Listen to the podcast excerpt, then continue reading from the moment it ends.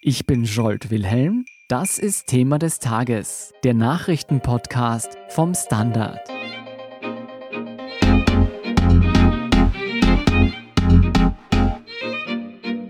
Die Prognosen zeichneten ein dramatisches Bild. Die Corona-Pandemie würde die USA noch härter treffen als die meisten europäischen Länder.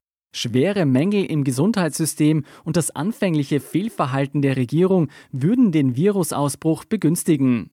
Wie hart es die USA bis heute wirklich getroffen hat, warum Präsident Trump die Katastrophe weiter verschlimmert und wieso die wirtschaftlichen Folgen auch uns in Europa treffen könnten, erklärt Erik Frei vom Standard. Erik, vor drei Wochen haben wir über die Gründe gesprochen, weshalb die Corona-Krise die USA schlimmer treffen wird als europäische Länder. Haben sich diese Annahmen bisher bestätigt? Ja, die Annahmen haben sich nicht nur bestätigt, zum Teil wurden die schon negativen Szenarien noch übertroffen. Die USA ist innerhalb kürzester Zeit zu dem Land der Welt geworden mit den meisten infizierten Fällen bei weitem und auch mit den meisten Toten. Und was noch schlimmer ist, der Höhepunkt scheint noch immer nicht erreicht, zumindest in weiten Teilen des Landes. Das heißt, es wird noch schlimmer werden. Große Sorgen bereitete Trump zunächst ja vor allem, wie sein Land wirtschaftlich dastehen würde, wenn man strikte Schutzmaßnahmen ergreift. Mittlerweile gibt es diese Schutzmaßnahmen nun doch in den meisten Bundesstaaten. Wie schlimm hat die Krise jetzt die amerikanische Wirtschaft getroffen? Auch da waren die Auswirkungen noch viel furchtbarer, als es irgend sich jemand hätte vorstellen können. Die Arbeitslosigkeit, die kurz vor der Krise an einem Tiefpunkt angelangt war, ist innerhalb kürzester Zeit, wenigen Wochen, auf einen Rekordstand hinaufgeschnellt. 22 Millionen neue Arbeitslose, der höchste Stand seit langem. Die Wirtschaft ist in einer tiefen Rezession in weiten Teilen des Landes zu einem Stillstand gekommen. Und der Unterschied zu Europa, wo das Gleiche passiert ist, dass die soziale Absicherung nicht funktioniert und dass die Hilfspakete, die vom Kongress beschlossen wurden, viel zu lange anlaufen und wahrscheinlich auch nicht ausreichen. Die Wirtschaftssituation ist schlimm und die Chancen auf eine schnelle Erholung sind derzeit nicht gegeben. Du hast es schon vorweggenommen, das wäre nämlich meine nächste Frage. Wie versucht denn die Regierung, einer schweren Rezession entgegenzuwirken? Ja, ebenso wie in Europa hat auch der amerikanische Kongress gemeinsam mit der Regierung, da haben sie doch sehr gut kurzzeitig gut zusammengearbeitet, ein großes, ein Billionen-Hilfspaket geschnürt, das aber jetzt in der Umsetzung sehr, sehr langsam von sich geht. Das sind zum Teil Probleme wie jeder amerikanische Bürger sollte 1200 Dollar einen Scheck bekommen, aber Donald Trump besteht darauf, dass dieser Scheck seine Unterschrift trägt, was es auch verzögert. Dazu kommen, dass diese Banküberweisungen in Amerika grundsätzlich schlecht funktionieren und auch hier es zu Verzögerungen kommt. Also es sind viele, viele Hindernisse. Die Menschen haben noch so schnell kein Geld bekommen und viele haben innerhalb kürzester Zeit ihren Job verloren, keinerlei Einkommen, hohe Schulden, hohe Ausgaben und stehen im Moment vor dem Nichts. Und dazu kommt, dass die Ausweitung des Programms, das jetzt dringend notwendig ist, eine Zusammenarbeit von den Demokraten und Republikanern erfordern würde, von den Demokraten, die das Repräsentantenhaus die Mehrheit haben und den Republikanern im Senat. Aber die streiten jetzt um viele Punkte. Im Prinzip sind sie sich einig, es braucht mehr Geld. Aber die Demokraten sagen, auch die Länder, auch die Bundesstaaten brauchen auch jetzt eine sehr schnelle Hilfe, genauso wie die Kommunen. Und das wollen die Republikaner nicht tun. Und deswegen steht jetzt wieder andere Programme, die jetzt aufgefüllt werden müssten, still. Ein einmaliger Scheck von 1200 Dollar für jeden Amerikaner klingt jetzt nicht nach dem großzügigen Paket, das zum Beispiel in Österreich oder in anderen europäischen Ländern geschnürt wurde. Wer profitiert denn am meisten von den Staatshilfen in den USA? Gedacht war es, dass es möglichst kleine Unternehmen das Geld bekommen, damit sie nicht pleite gehen und möglichst vielleicht ihre Arbeitskräfte auch behalten können. Das ist zwar passiert, aber dieser Topf hat sich in kürzester Zeit geleert und wurde jetzt noch nicht wieder aufgefüllt. Es kommt auch so, dass aus diesen riesigen Programmen auch viele große Unternehmen profitieren. Und da fragen sich manche, ob das nicht die bekommen, die sie am wenigsten brauchen, weil sie auch hohe Reserven haben, auch dank der Steuerpolitik von Donald Trump der vergangenen Jahre. Die Arbeitslosenunterstützung wurde ausgeweitet. Das war ganz wichtig, weil die ist in den USA knausriger als etwa in Österreich und die kommt den Menschen zugute. Aber viele andere, die möglicherweise auch kurz davor keinen geregelten Job hatten oder wo die Arbeitslosenunterstützung nicht ausreicht, stehen jetzt vor ganz, ganz schwierigen Zeiten. Und es gibt auch Berichte, dass einige der Änderungen, die da innerhalb kürzester Zeit in der Nacht in diesen Gesetzen durchgepeitscht wurden, sogar großen Investoren, reichen Investoren profitieren. Und darunter könnte sogar die Familie Trump auch sein. Wie ist diese Bevorzugung großer Investoren zu rechtfertigen? Ja, überhaupt nicht. Aber das ist halt die Arbeit von Lobbyisten, dass wenn es einmal ein neues Gesetz geschrieben wird, dann schaut man, dass man schnell noch etwas für seine Klienten abzweigen kann. Das Argument der Republikaner war, das war ein Fehler im letzten Steuergesetz, das müssen wir richten und überhaupt, wenn Investoren mehr Geld haben, dann investieren sie mehr und davon profitiert die allgemeine Wirtschaft. Die berühmte Trickle-Down-Theorie, die genau in der jetzigen Krise völlig absurd ist. Dürfte damit die Schere zwischen Reich und Arm in den USA noch größer werden? Also im Moment auf jeden Fall, weil die USA aufgrund eines schwachen sozialen Netzes einfach weniger Schutz den Ärmeren bietet und dies auch jetzt nicht durch die neuen Hilfsprogramme aufgefangen werden kann. Also die, die schon vorher im Leben es schwierig hatten, leiden jetzt am meisten, während die Wohlhabenden, die Reichen genügend Reserven haben. Ob sich das auch längerfristig so niederschlagen wird, kann man nicht sagen. Da ist letztlich entscheidend, wie die Wahlen im November ausgehen, sowohl für das Weiße Haus, für den Präsidenten als auch für den Kongress, weil wenn dort die Demokraten stärker gut abschneiden, dann würden die gegen ein Auseinandergehen der sozialen Schere steuern können und es auch tun. Darauf kommen wir gleich zu sprechen. Wenn wir das späte Handeln der US-Regierung berücksichtigen und auch, wem letztlich vor allem geholfen wird, hat man nicht den Eindruck, dass die Trump-Regierung das Bestmögliche gibt, um alle Amerikaner sicher aus dieser Krise zu führen. Und jetzt werden auch noch die Zahlungen an die Weltgesundheitsbehörde eingestellt. Gibt es Berechnungen oder Warnungen seitens der Kritiker, wie viele Menschenleben oder wirtschaftliche Existenzen Trumps Fehlverhalten letztlich kosten könnte? Naja, solche Berechnungen kann man das nicht anstellen, weil es ganz schwer zu sagen ist, was hätte ein anderer Präsident genau wann getan und welche Folgen hätte es gehabt. Aber es ist ganz klar, hätte Trump nicht ungefähr einen Monat, sechs Wochen lang die Krise, das Virus, die Gefahren runtergespielt und nichts unternommen und hätten die amerikanischen, die Bundesbehörden sich besser vorbereitet, ja, dann hätten Tausende, vielleicht Zehntausende, sogar Zehntausende Menschenleben gerettet werden können. Die Bundesstaaten haben eher und entschlossener gehandelt, aber auch die waren oft zu spät dran. Das heißt, die Schuldzuweisungen, wer ist jetzt schuld daran, dass es in den USA so schlimm ist, sind schwer zu machen, haben auch jetzt wenig Sinn. Aber dass die USA unter diesem Präsidenten ganz schlecht auf die Krise reagiert hat, daran gibt es keinen Zweifel. Also die Schuldzuweisung ist schwierig, aber Trump versucht jedenfalls, die Schuld von sich zu weisen.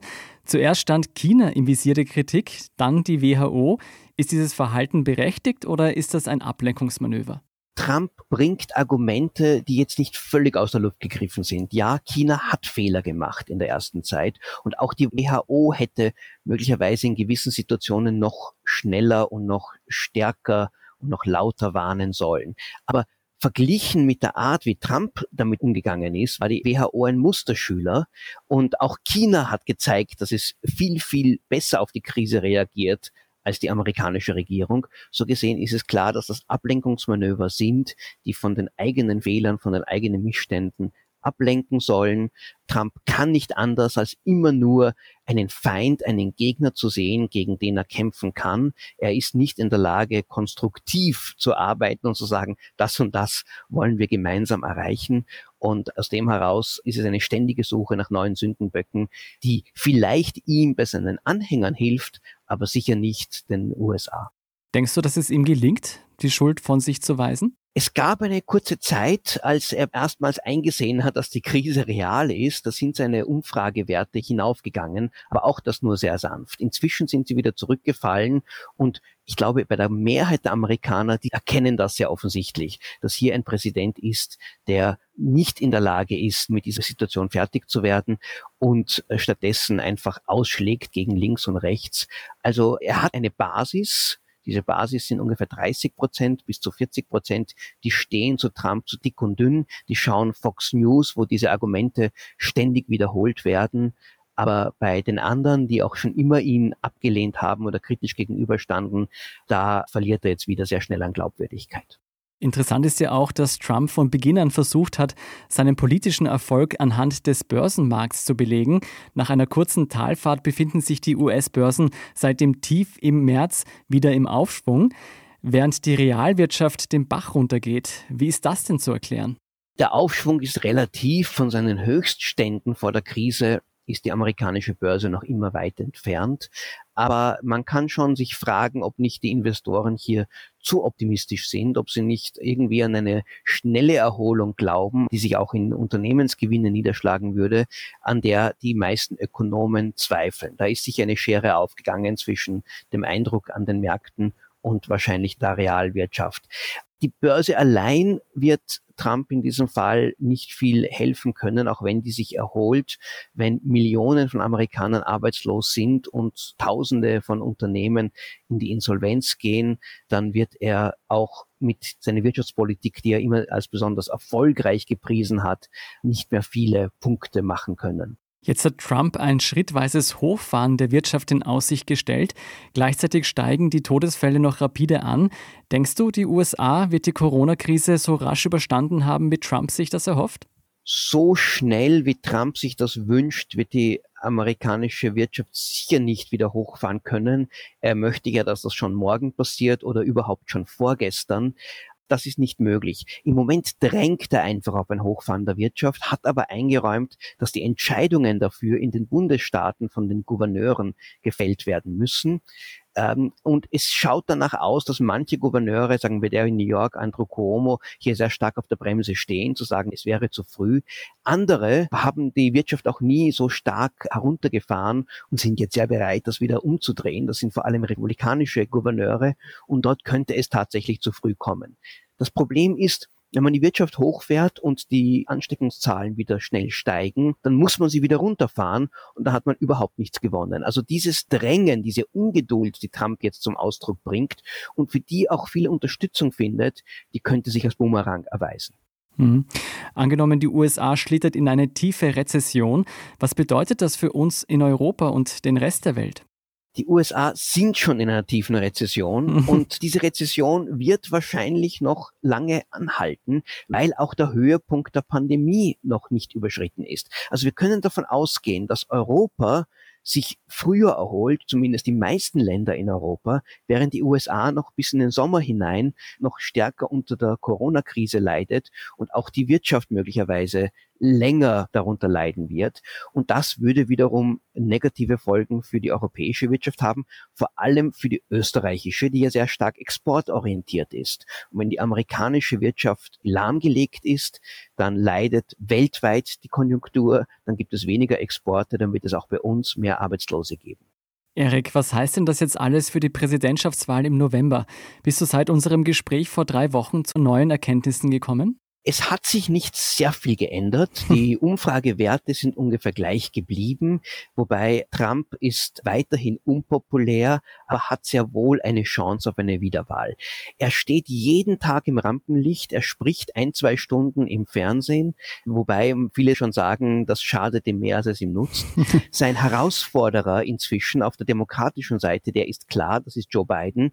Die Demokraten sind geeint Biden gelingt es nicht wirklich, hier sehr viel Resonanz in der Öffentlichkeit zu gewinnen, weil er auch in Isolation zu Hause ist. Mit 77 Jahren gehört er auch zur Risikogruppe und dürfte gar nicht hinausgehen. Mhm. Aber es dauert ja noch eine Zeit lang. Also der Wahlkampf wird erst so wirklich im Sommer anlaufen und dann hängt ganz viel davon ab, wie schlimm steht es um die Folgen der Corona-Krise, wie hoch sind die Opferzahlen und noch viel mehr, wie schlimm steht es um die Wirtschaft.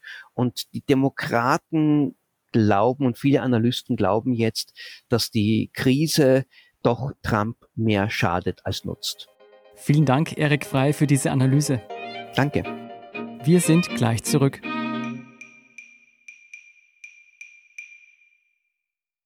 Guten Tag, mein Name ist Oskar Bronner. Was man täglich macht, macht man irgendwann automatisch. Es wird zu einer Haltung. Sie können zum Beispiel üben, zu stehen, zu Ihrer Meinung, zu sich selbst, für eine Sache. Wir machen das seit 1988 und es funktioniert. Der Standard, der Haltung gewidmet. Und hier sind noch weitere aktuelle Nachrichten. Erstens, Österreichs große Mobilfunker A1, Magenta und 3 erhöhen in der Krise die Preise für Bestandskunden. Tarife werden teilweise um bis zu 3% teurer. Discounter hoffen nun mit Gegenangeboten auf Abwanderung. Zweitens, Chinas Wirtschaft brach seit Beginn der Corona-Krise um 6,8% ein. Das Stilllegen der Wirtschaft führte zum ersten negativen Wert seit mindestens 1992. Im Land herrscht nun Uneinigkeit über das Tempo der Erholung. Drittens gab Gesundheitsminister Anschober eine schrittweise Normalisierung des Gesundheitssystems bekannt. Zwar habe weiterhin der Schutz des Systems oberste Priorität, weshalb restriktive Regelungen nicht nur in den Spitälern bestehen bleiben, aber für Patienten mit anderen Krankheiten soll die Versorgung gesichert werden. So würden Arztpraxen unter Vorkehrungen wieder geöffnet. Und viertens, ab Mitte Mai soll es möglich sein, dass Museen wieder öffnen. Bis zum 31. August wird es weiter keine großen Veranstaltungen geben, wo Menschen eng zusammenstehen müssen, zum Beispiel Stadtfeste oder Musikfestivals. Was es aber geben kann, sind Veranstaltungen, wo der Mindestabstand mit einem Meter, 20 Quadratmeter Platz für eine Person und Hygienemaßnahmen eingehalten werden können. Die aktuellsten Informationen zum weiteren Weltgeschehen liefert Ihnen wie immer der Standard.at. Um keine Folge von Thema des Tages zu verpassen, abonnieren Sie uns bei Apple Podcasts oder Spotify. Unterstützen können Sie uns mit einer 5-Sterne-Bewertung und vor allem indem Sie für den Standard zahlen. Alle Infos dazu finden Sie auf abo.derstandard.at und dst.at/supporter. Ein großes Dankeschön an dieser Stelle auch von meiner Seite. Ich bin Jolt Wilhelm, Baba und bis zum nächsten Mal. thank you